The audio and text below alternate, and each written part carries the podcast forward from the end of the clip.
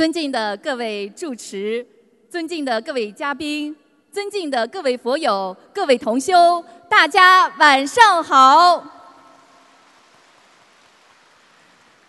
非常感恩大家远道而来。今天观世音菩萨佛光普照，让我们有缘再次相聚在印尼。世界一千万华人心灵导师，世界和平大使，我们尊敬的师父。卢军宏台长太平绅士，不辞辛劳，今天傍晚刚刚抵达雅加达，顾不上一刻休息，特别安排今晚的开光开示，与大家共沾法喜。让我们再次感恩大慈大悲的观世音菩萨，感恩大慈大悲的卢军宏台长，也特别感恩。各位住持法师与佛友义工们，感恩大家！非常感恩大家参加今天的开光仪式，请大家起立，双手合十。在台长开光拜佛的时候，大家可以在原位双手合掌鞠躬。如果有空地，则可以跟随台长一起跪拜。下面，让我们以热烈的掌声，恭请尊敬的卢军宏台长举行开光仪式。下面，让我们用最热烈的掌声，恭请尊敬的卢军宏台长。佛友相聚在印尼。探讨佛学学真义，法喜充满悟人生，学佛精进报佛恩。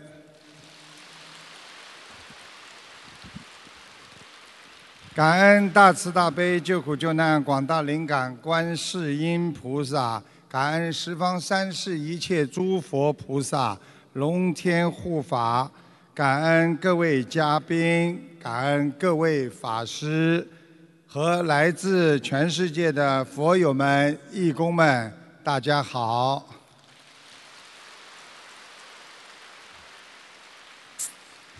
今天刚刚到达印尼，就感受到佛光普照，让我们有殊胜的因缘，再一次相聚在印尼。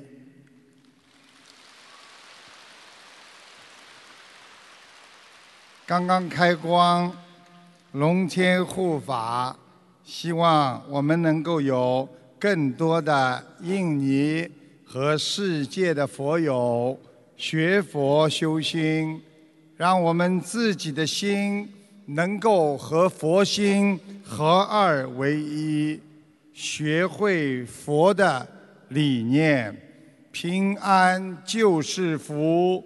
知足就是慧呀！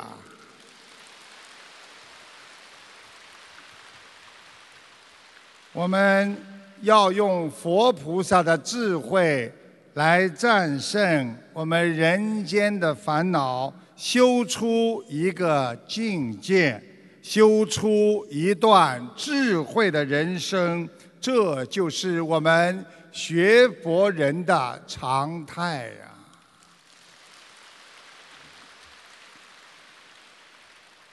现在全世界有忧郁症患者有三亿五千万人，每年因为忧郁症而自杀的人数高达一百多万。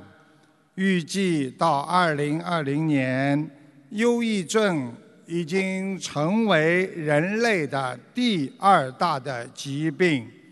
因为人的想不通，因为人的伤心难过和回忆过去，实际上让我们得了很难过的心理疾病，那就是忧郁症。现在单单一个亚洲，忧郁症患者已经超过了一亿，但忧郁症的疾病治愈率。仅仅只有百分之十，所以通过学佛、修心，学会放下，就犹如我们为什么要低着头走路？因为我们要看清我们的路，我们不要在人间常摔跤，因为我们在人间对很多的东西放不下，最放不下的就是自己的一个面子，所以很多人最后就死在了面子上。所以想通、想明白，放下压力，不管累不累，都是取决于我们这颗心呐、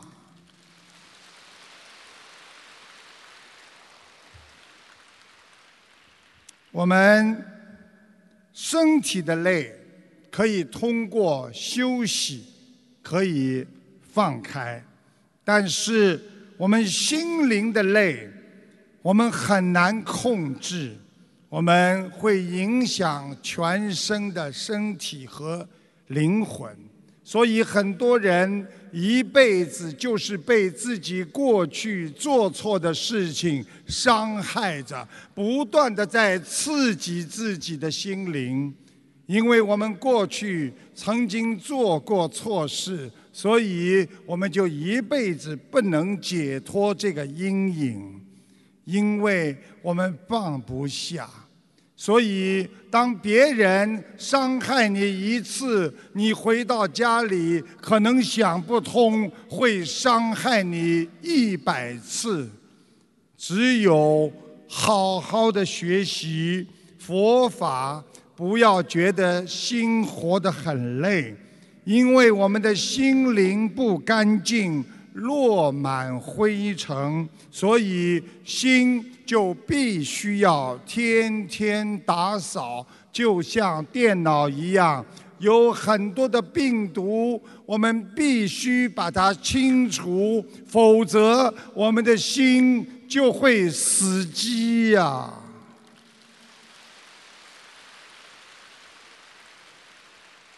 学佛人要把自己的心变得越来越有希望，把任何人间的事情要理清楚，才能在心中告别烦恼，把一些无谓的痛苦要扔掉，把快乐常常放在你的心中，你的心中就会跟快乐作伴，留有一个更加自由的空间呐、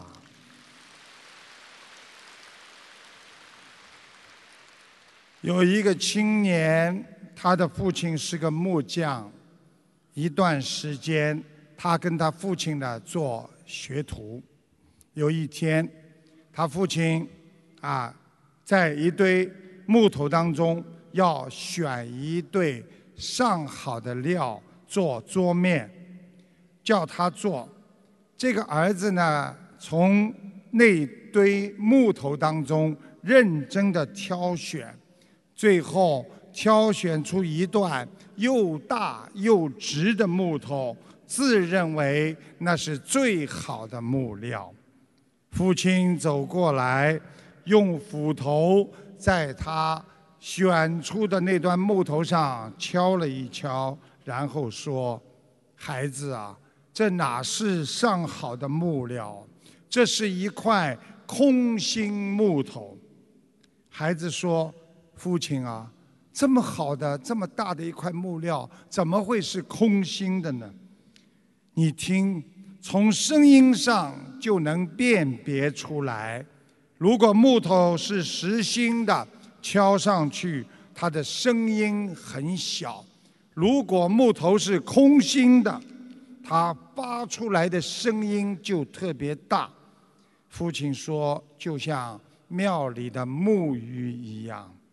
后来，每当他在和别人接触当中，看到那些夸夸其谈的人，每当他看到一些口若悬河的人，每当他看到那些只说不做的人，他的耳边就会响起父亲的声音。这是一段空心木头啊！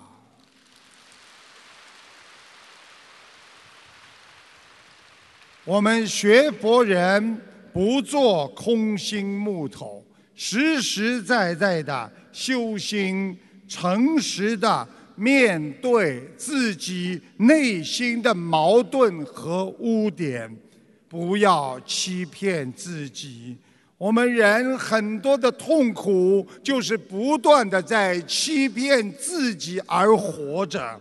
所以，让我们的心里感受到多么的不平衡，心就成为你最大的骗子。别人能骗你一时，但是因为你自己的贪心，可能会骗你一辈子啊！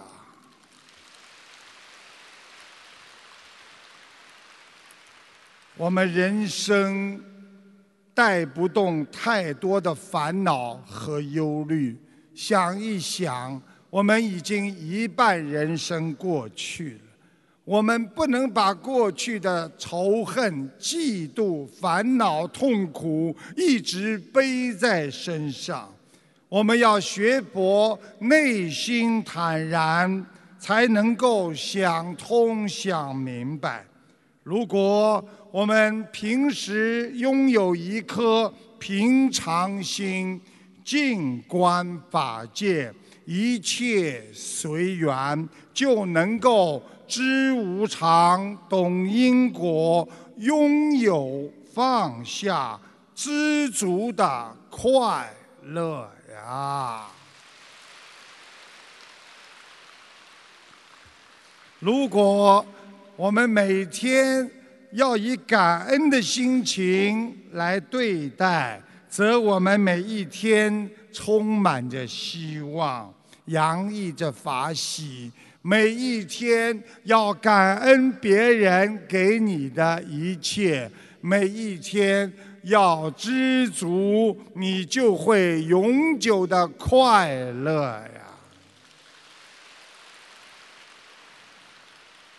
在中国传统文化上讲，人不通筋骨，如马牛如竞具。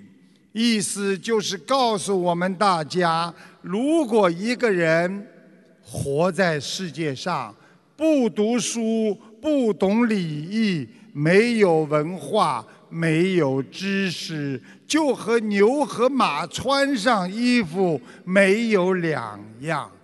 我们人和动物和畜生为什么不一样？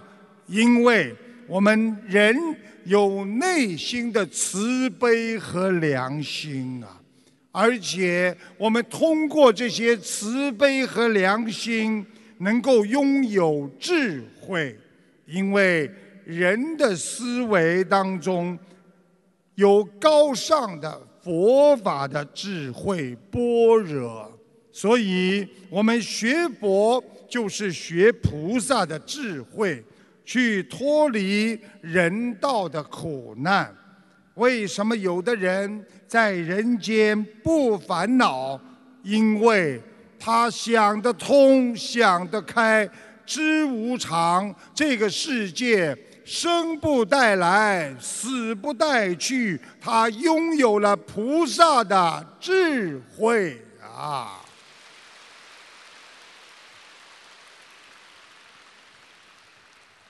水太清则无鱼啊，人太急则无智。想一想，我们末法时期的人，天天活在焦虑当中。碰到事情就跳，碰到事情就闹，哪来的智慧？所以这句话就是告诉我们：如果水太清了，鱼不会在里面长久的生活；如果人的脾气太急了，这个人不会拥有智慧。所以人要懂得。糊涂那也是一种智慧。急了不一定能生出智慧，生出智慧的人以为是智慧，其实是一种聪明。聪明是代表你计量利弊得失啊，而智慧是勇于舍的人，他就能消除业障，永远不受业障的。阻碍呀！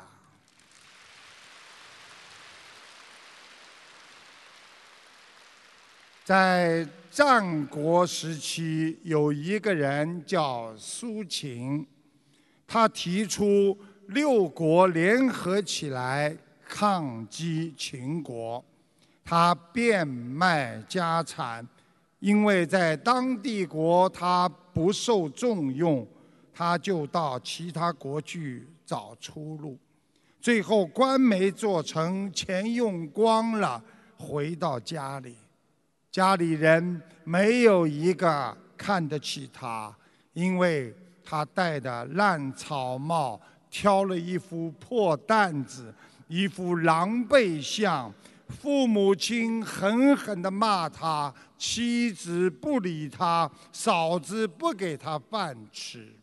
苏秦受到刺激，发奋读书，钻研兵法，天天到深夜，累了困了，他就用锥子扎自己的大腿，虽然很痛，但精神来了，继续读书。再累了，他就把头发悬在房梁上。一打瞌睡，头往下一低，这个绳子就把他这个头头皮拽得痛得醒过来。这就是后来人们在文学当中经常说的一个典故，叫“头悬梁，锥刺股”啊。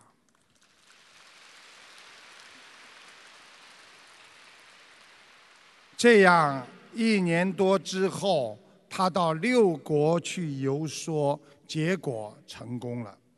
六国诸侯订立了合作的联盟，合纵联盟。苏秦挂了六国的帅印，就是相印，就是丞相的之印，成了显赫的人物。回到家乡。他的父母、兄嫂都后悔以前对苏秦的态度不好。听到苏秦要去赵国，经过洛阳，全家人专门赶到洛阳城外三十里的地方，把路扫得干干净净，准备了丰盛的酒宴，跪着迎接他。苏秦看到这个情景。前后对比，百感交集呀！这个故事就是要告诉我们，要放下心中的消极，让你心中精进的努力，去打败你心中消极的心态。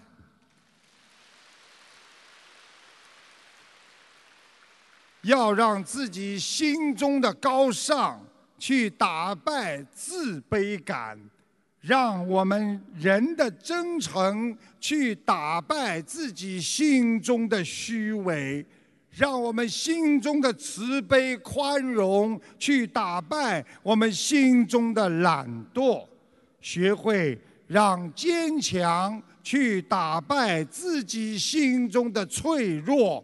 让伟大来打败自己心中的自私啊！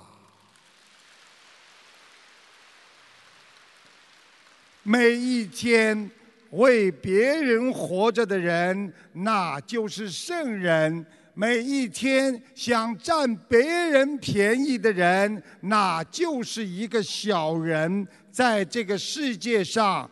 我们要去除绝望，你就拥有希望。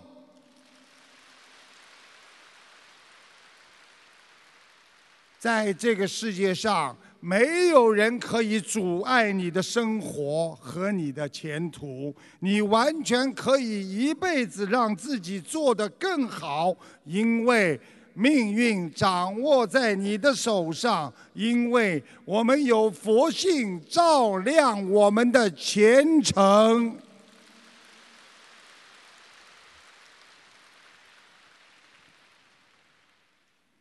他们只给我讲，他们只给我讲大概半个小时，所以我拼命的跟你们在讲。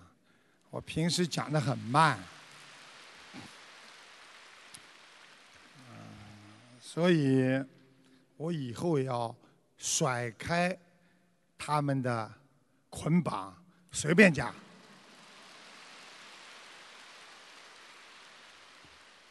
有一个空野禅师，有一次外出去弘法，经过一条山路，弯弯曲曲的。他正走着，突然之间窜出几个年轻的土匪，拿着刀向他索取买路钱。空野禅师看着这几个年轻人，不觉得掉泪了。土匪一看。不禁哈哈大笑，这么一个胆小的出家人呐，哈哈哈哈，就这么讲。这个时候，空野禅师说道：“我流泪不是怕你们，我们出家人早已将生死置之度外，我只是想到你们这么年轻，有力气，不为社会去谋福利。”每天打家劫舍，想到你们所犯的罪孽，以后一定会被啊法律惩处，将来还要堕入地狱，受三途之苦，因此着急，才为你们流泪。强盗听了之后，跪在那里跟禅师交谈，最后。终于悔过，皈依佛门呐！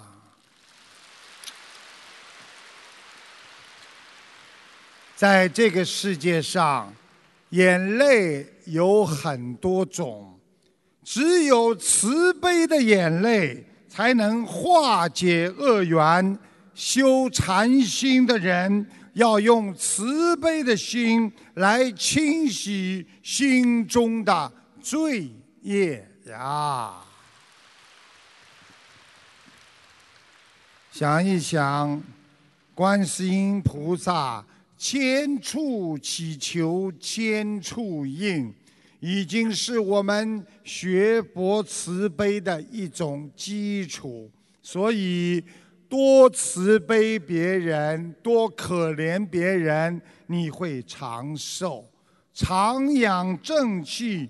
学会慈悲，给我们的启示就是：慈悲的人能够忘掉自我，舍己救人，这样你才能从学佛的表象晋升到般若实相啊！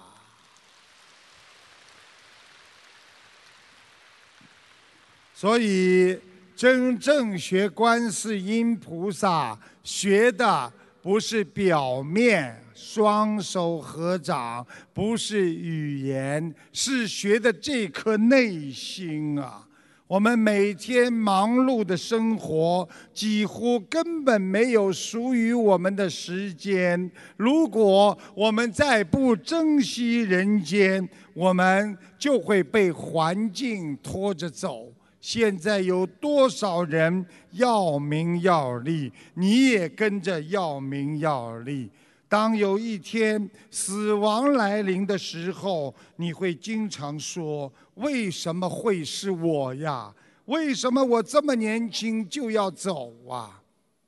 想一想，看到一则新闻，啊，亿万富翁。在八年当中，有八十个在八年当中有八十七位全部生癌症走掉。他们比我们有钱，他们比我们有名有利，但是命是最宝贵的。我们现在可以什么都没有，但是我们拥有了人间最宝贵的生命，这就是成功啊！所以，佛是让我们快点觉醒啊！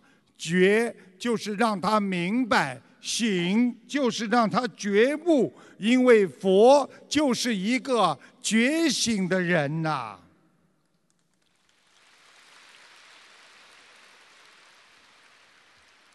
还剩七分钟了，我还要讲这么多，怎么办？所以。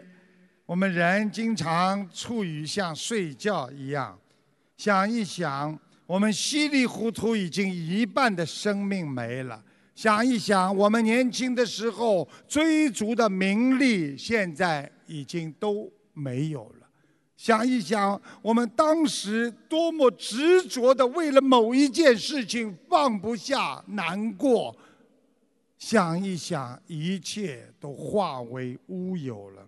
设想一下，一生我们有多少时间没有嗔恨别人，没有贪，没有忧郁啊？生命就在呼吸间，时常关照自己，真正的理解，真正的开悟，就是要放下随缘，什么事情不执着。不追求，你就能解脱。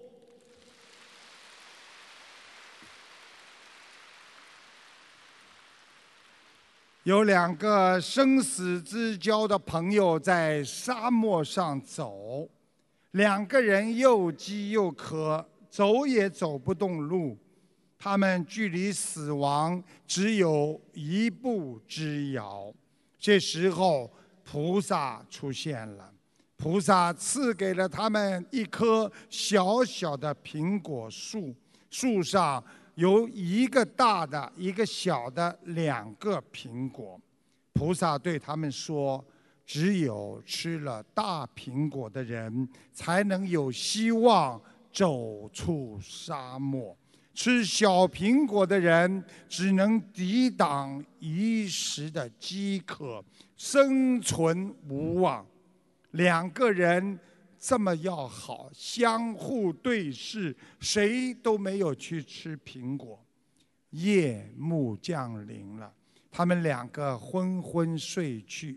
第二天早上，一位兄弟醒来，发现另一位已经离去，树上剩下了一个小苹果，他。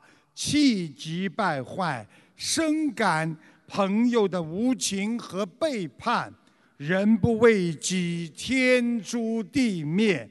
他望着树上的小苹果，摘下来，毫不犹豫的就吞了下去，带着对朋友的愤恨，继续的走在沙漠当中。可走了不一会儿，他发现。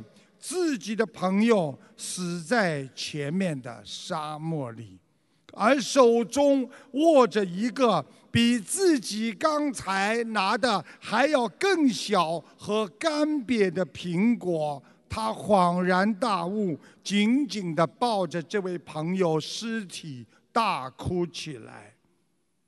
这个故事告诉我们：一个人要理解别人对你的爱。真正的朋友是成全别人而牺牲自己，一个人愿意救别人，只有牺牲小我，才能救度众生。希望大家多多的付出，才能让别人感动和得救啊！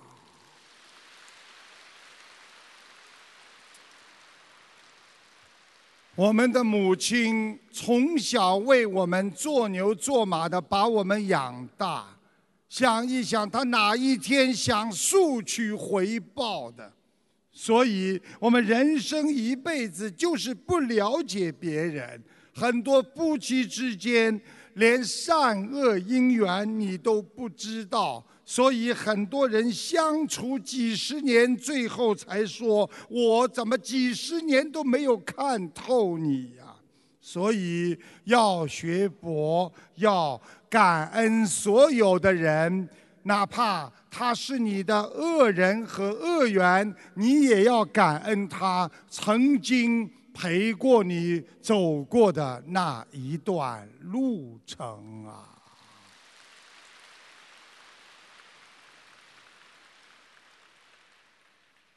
人间会拥有，拥有就会失去。当你拥有的时候，你很开心；但是当你失去的时候，你会很难过。有一个方法会让你失去的时候不难过，那就是少拥有，不去追求，不去拥有，知足。曾经被佛认为那是最优秀的理念。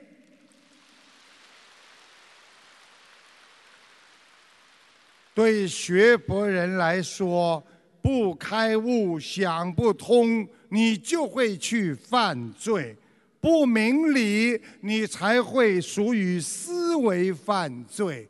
人常犯错，这就是人之所以为人的原因。我们要跳出人的狭隘境界，提升自己的崇高境界。让别人能够获益的人，自己一定能够获益。记住了，竞争没有办法制造出任何美的东西，傲慢无法产生任何高贵的品质。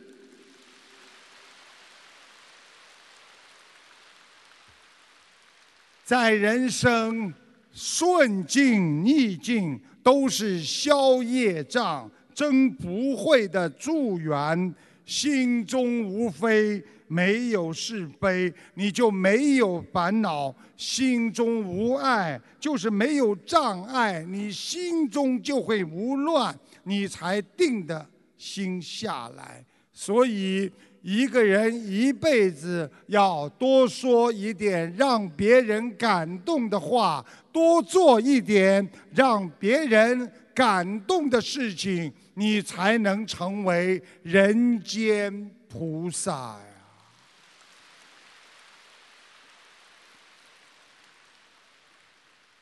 时间已经超过了，我才不管他呢。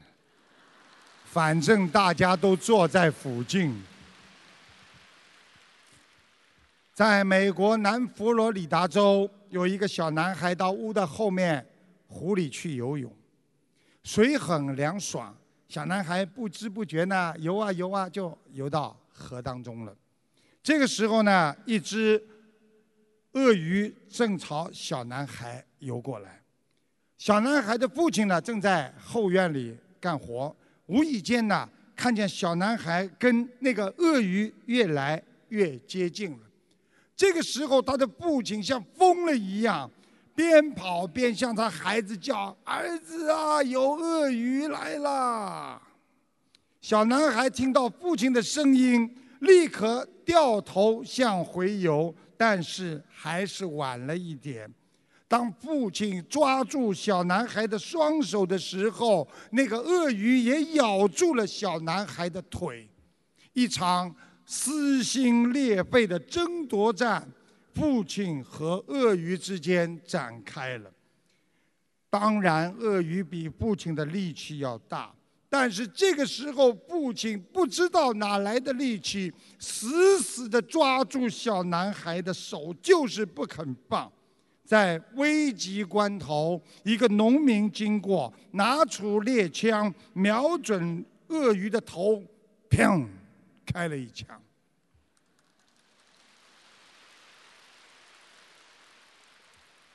当然我知道，我刚才这个枪啊，学的不是太像。那个枪应该很厉害，我再学给你们看看。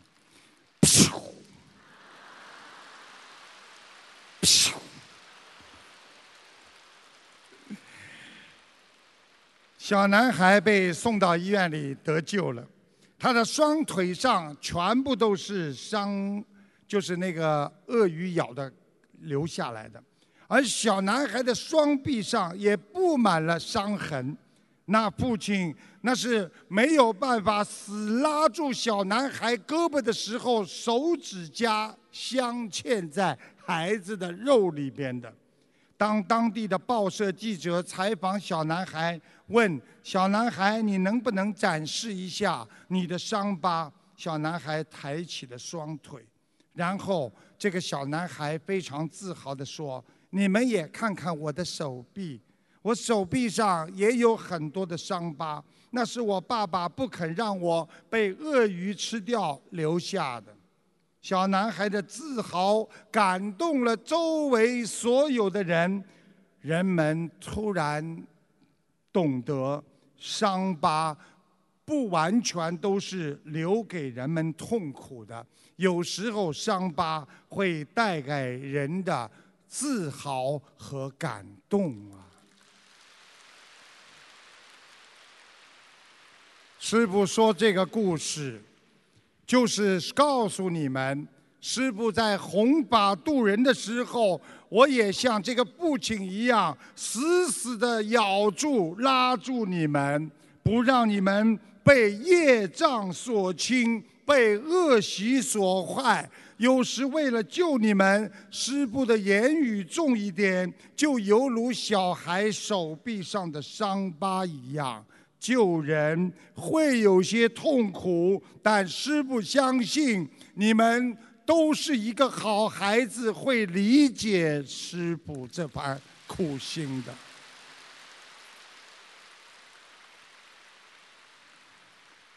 佛说，人能持戒守法，身心安定，无有恐怖。因戒得定，因定开会，心包太虚。去想一想吧，一个不骂人的人，一个能够包容别人的人，一个能够放下自己的人，这个人一定是有智慧的人。想当年佛陀为什么要带着这么多的弟子到处去言播弃实，就是要他们放下自身啊，去让别人多一点慈悲心。所以我们学孔老夫子的中庸之道，做人我们不要偏。有时候不要偏左，也不要偏右，要中庸啊！做人也是这样。所以，凡是能够站在别人的角度为别人着想的人，那就是慈悲呀。所以，佛法是积极悟处人生的。学佛不是对死亡的一种寄托，学佛不是说天天要想到西方极乐世界。要想去西方极乐世界的人，现在就应该在人间的净土上活着，天天法喜充满。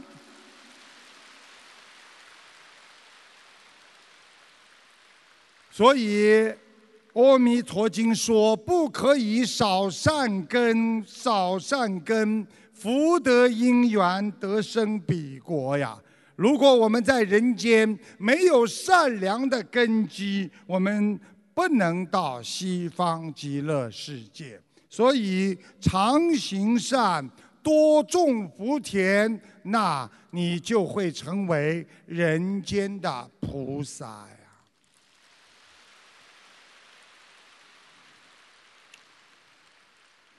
还有很多真的不能讲了，因为待会儿还有一些问题他们要问我。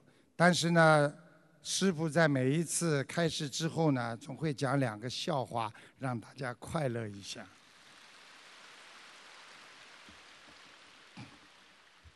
有一位先生呢，去考驾驶执照，口试的时候呢，主考官就问他：“当你看到一只狗和一个人在你的车前的时候，你是压狗还是压人？”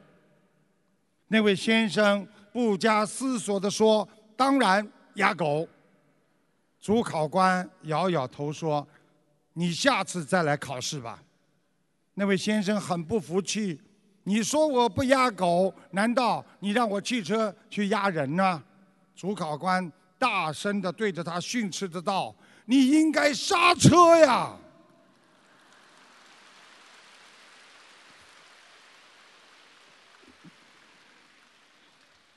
一个男人到人家公司里去应聘，招聘者问他：“你会什么？你都会些什么？”这个男子说：“会些什么呢？我都不知道。但是我的前任老板说我只有两样东西不会。”哦，这个招聘者很有兴趣的就跟他说：“你有哪两样不会呀？”那个男人对这个招聘者说：“嗯，我前任老板说你这也不会，那也不会。”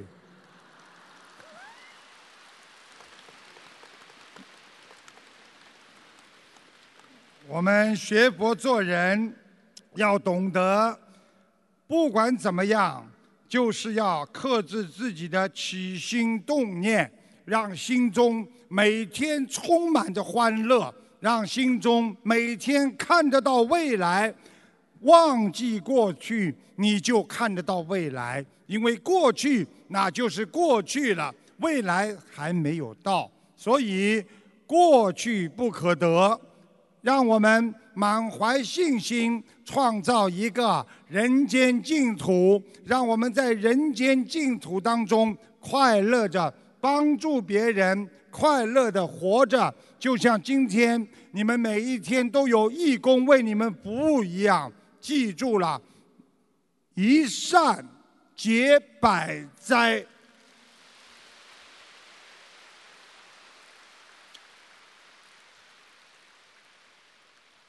谢谢大家。